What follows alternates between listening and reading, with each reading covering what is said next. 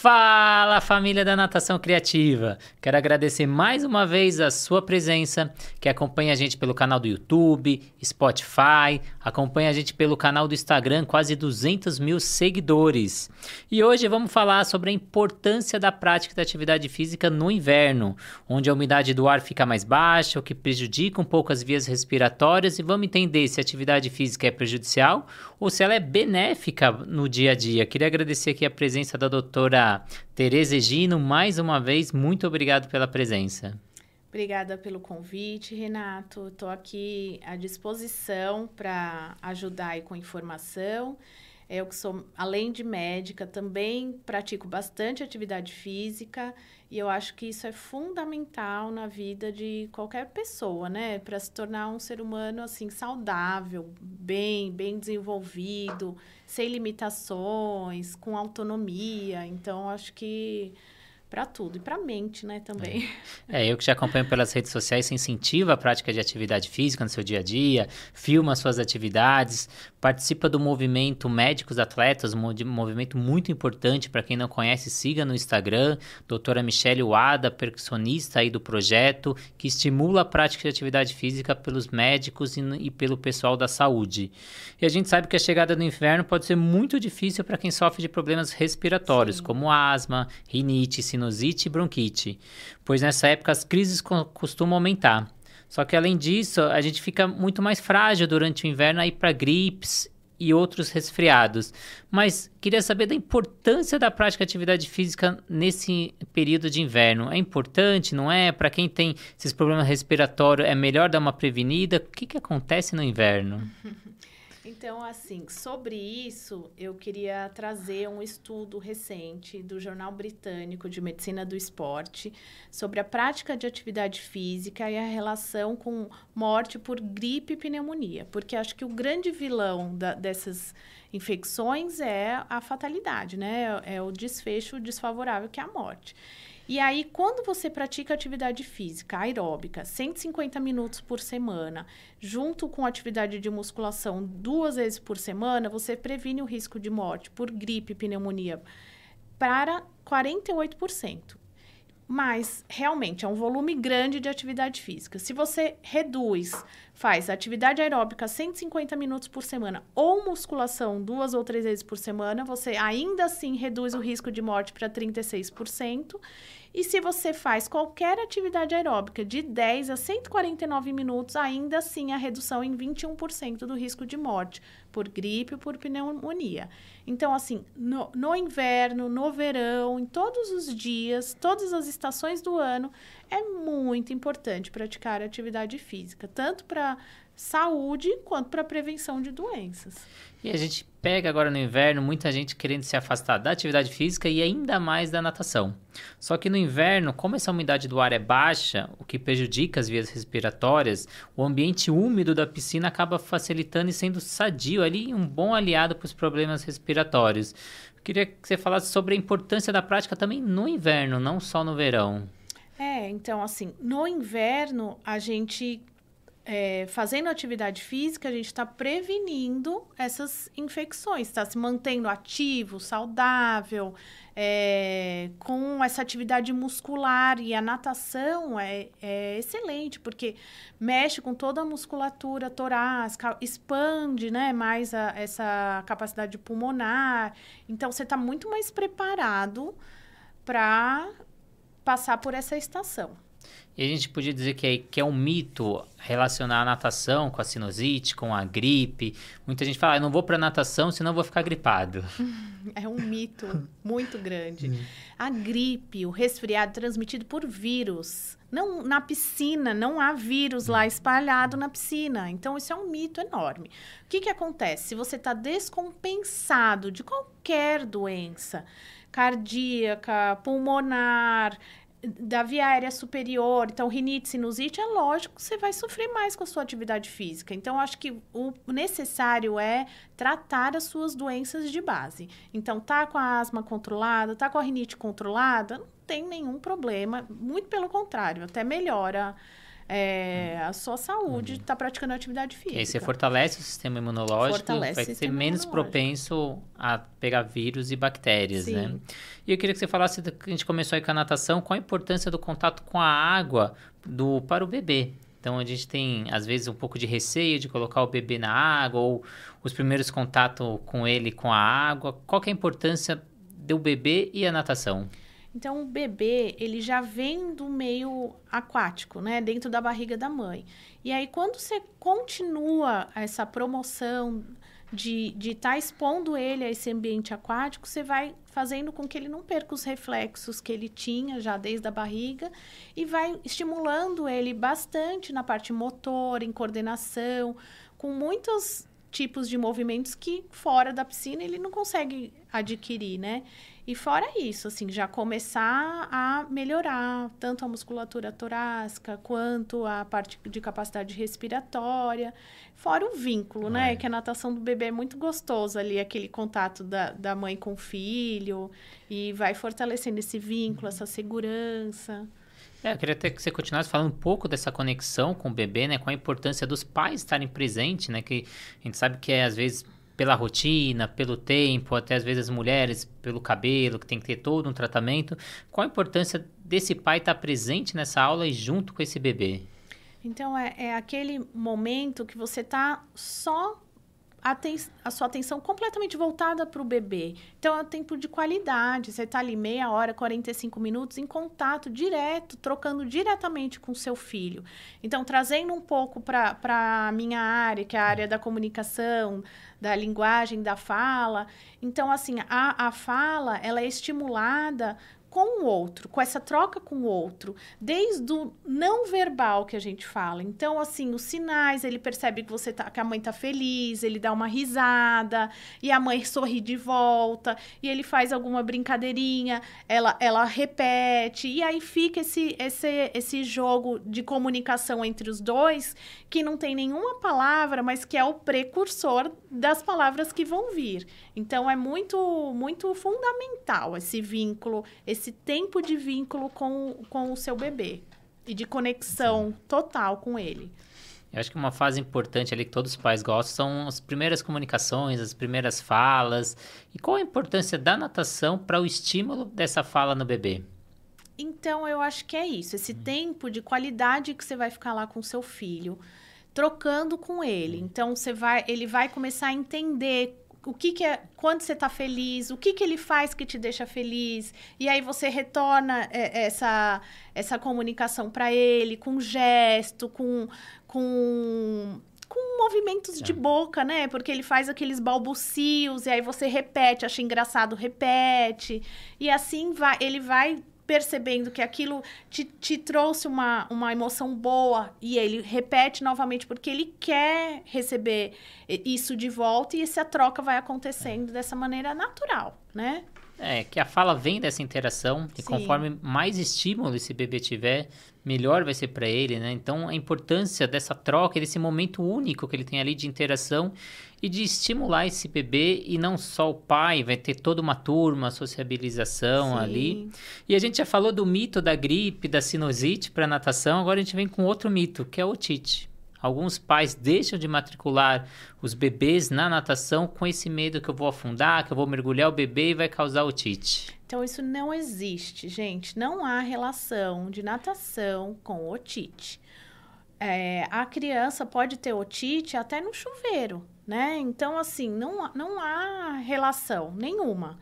Então, o que, é, a gente está na água todo dia. O que, que eu quero dizer é, a gente está na água todo dia. Se fosse para ter otite com a natação, a gente teria no chuveiro, né? Então, não há essa relação que, que acontece? A gente tem mecanismos autoprotetivos dentro do ouvido.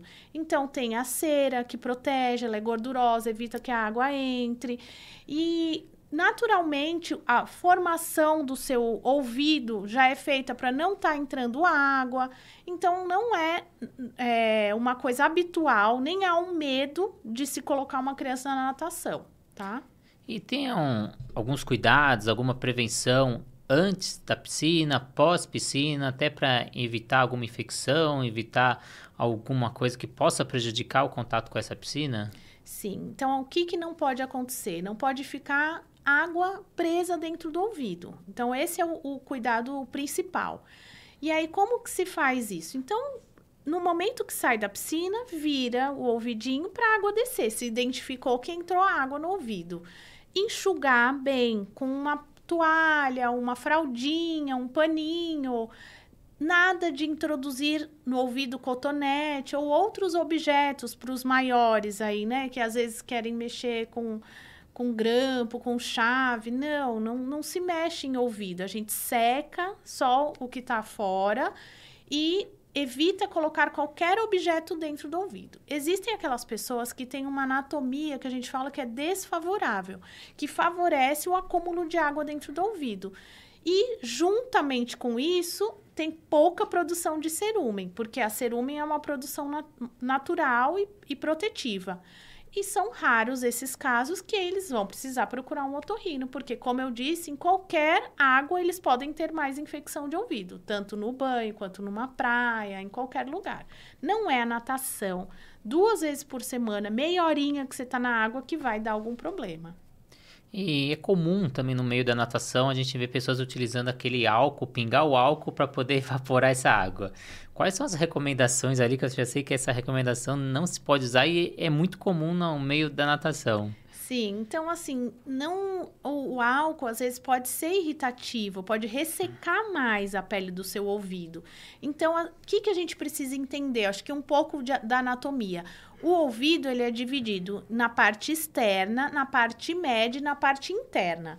Então, a parte externa, que é onde a gente consegue é, mexer, ele é fechado. Ele é um copinho fechado. Então, essa água que entrou, ela vai sair. Não tem por que ela não sair. Se ela não está saindo, é porque tem algum problema nesse ouvido, ou uma anatomia desfavorável, ou até excesso de cerúmen. Então, aquelas pessoas que já têm um acúmulo de cerúmen, porque usam cotonete, porque empurram essa cera para dentro, na maioria das vezes. Enfim, essas pessoas vão precisar procurar um otorrino porque elas vão ter problema até no chuveiro, como eu comentei. Agora, na vida normal, não precisa estar tá colocando nada dentro do ouvido, é só virar a cabeça e deixar essa água descer e secar, tá?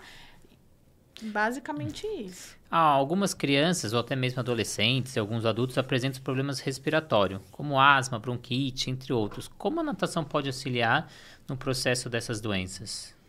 Então, a natação, ela para muito mais assim para asma, ela favorece muito essa expansão da capacidade respiratória, o fortalecimento da musculatura, do diafragma. Então, em muitos casos, foi recomendado natação porque a criança teve o diagnóstico de asma, né? Para auxiliar bastante nesse processo de melhora, junto com a medicação que foi indicada para ela naquele momento. Com relação à rinite e à sinusite, não existe uma relação direta, porém toda atividade física vai ajudar a melhorar os casos de qualquer é, doença. Com relação à rinite em especial, existe um mito que no frio ela pode piorar. O que, que acontece no frio? Então, diminui a velocidade do batimento ciliar. O que, que é isso? A gente tem os cílios que fazem o, o muco ser é, expulso do nosso nariz. Todo mundo produz muco todo dia. E aí, esses cílios, com esse batimento dos cílios, ele leva esse muco para a garganta e vai embora. Com o inverno, com baixas temperaturas, com mudanças bruscas, esse, essa velocidade de movimentação desses cílios diminui. E aí favorece o acúmulo de muco. O que, que a gente faz para isso? Lava o nariz. Então, aí vem a lavagem nasal para hidratar, para umidificar, para tirar alguma casquinha que está lá dentro, dif é, dificultando esse muco ir embora, para poder tirar partícula grande de substância irritativa, de alergênicos, de vírus, de bactéria. Então, lavar o nariz com soro é excelente para prevenir esses casos. Você tem até alguns vídeos no seu Instagram ensinando essa lavagem. Eu queria que você comentasse qual é a periodicidade dessa lavagem, se pós-aula de natação é importante fazer essa lavagem, ou só quando você sente alguma coisa que você executa? Então, se há rinite e se há a relação de piora da rinite com uma substância como cloro, eu acho que sim, vale levar um, um, um, soro em forma de jato contínuo, não precisa ser sempre lavagem de alto volume, que é aquela lavagem com aquela garrafinha, e você colocar um pouquinho de soro no nariz depois da prática. Super tranquilo fazer isso e todo mundo pode levar. Mas são casos específicos. Se você não tem isso relacionado a alguma substância irritativa, não é necessário fazer lá logo que sai da piscina. Mas quando chegar em casa, sim. Eu acho que vale aqui em São Paulo, que a gente está sempre em ambiente com poluição, em contato com muitas pessoas, fazem, vale fazer lavagem nasal todos os dias. ainda mais no inverno, que a gente tem esse, essa combinação de baixas temperaturas com baixa umidade do ar aqui em São Paulo. Então, o clima, em geral, favorece a problemas respiratórios. E aí, quando você hidrata e essa mucosa, você previne bastante. E como a gente iniciou nossa conversa falando um pouco da gripe, com a relação da natação, aquele mito que diminui um pouco a prática da atividade física, eu queria saber os cuidados que a gente tem que ter antes ou pós as aulas de natação, principalmente agora no inverno, né? Parte de se agasalhar, sim, sim. a parte que a gente toma aquele banho quente e sai. Uhum. Então, assim, natação, então você vai no inverno, você vai evitar ficar molhado, ficar com é, exposto a baixa temperatura. Então, saiu da piscina, se enxuga e coloca um roupão quente. Banho morno. Depois do banho, seca o cabelo e acabou. Põe a roupa quente e vai para casa. É a mesma recomendação para quem fica tomando banho de chuva, fica molhado. Então, assim, não, é, não dá para ficar assim, né? Molhado, exposto a, a um ambiente de baixa temperatura. Então, já viu durante essa entrevista a importância da prática de atividade física no verão, no inverno. Queria agradecer muito a sua presença, doutora. Ajudou muito o pessoal que está aí do outro lado. Para quem tem um filho pequeno, bebê, quer colocar e tem aquele receio. Para quem está aí, está com um pouquinho de medo de fazer atividade física no inverno. Muito obrigado. Queria que você deixasse suas redes sociais para quem quiser te procurar, quiser fazer uma consulta. Onde é seu consultório aqui em São Paulo? Tá, obrigada pela oportunidade mais uma vez, Renato. Eu acho que a gente está aqui nesse movimento de propagar informação de qualidade e minhas redes sociais é arroba doutora Otorrino. Eu atendo na Vila Mariana, na Paulista, na Brigadeiro Luiz Antônio e vocês podem me achar lá pelo Insta. Queria agradecer muito aos nossos parceiros, a CPN Academia, mais de 10 unidades aí com metodologia própria, o aplicativo de natação da Swing Track e a plataforma de cursos Educar. E para finalizar, queria deixar o agradecimento não só à doutora Tereza Egino, mas também a doutora Michelle Wada, do Movimento Médicos Atletas, que foi o intercâmbio dessa nossa Sim. comunicação. E queria ter que você falasse um pouquinho desse projeto para a gente finalizar. Como você encontrou esse projeto? Como você se identificou? Como você colabora com ele no dia a dia? É, é, esse projeto é essencial para difundir informação para os médicos, né? E a gente sabe que a maioria dos médicos, infelizmente, são sedentários. E aí, às vezes, é muito difícil a gente falar de uma coisa que a gente não faz recomendar uma coisa que a gente não faz. Então, eu comecei a falar de atividade física no meu Instagram, porque eu falava disso todos os dias para meus pacientes e porque eu pratico atividade física. Então, assim fica uma coisa muito mais alinhada quando você pratica o que você recomenda. E eu conheci ela através das redes sociais, através de uma amiga Marcela, que também pratica bastante atividade física.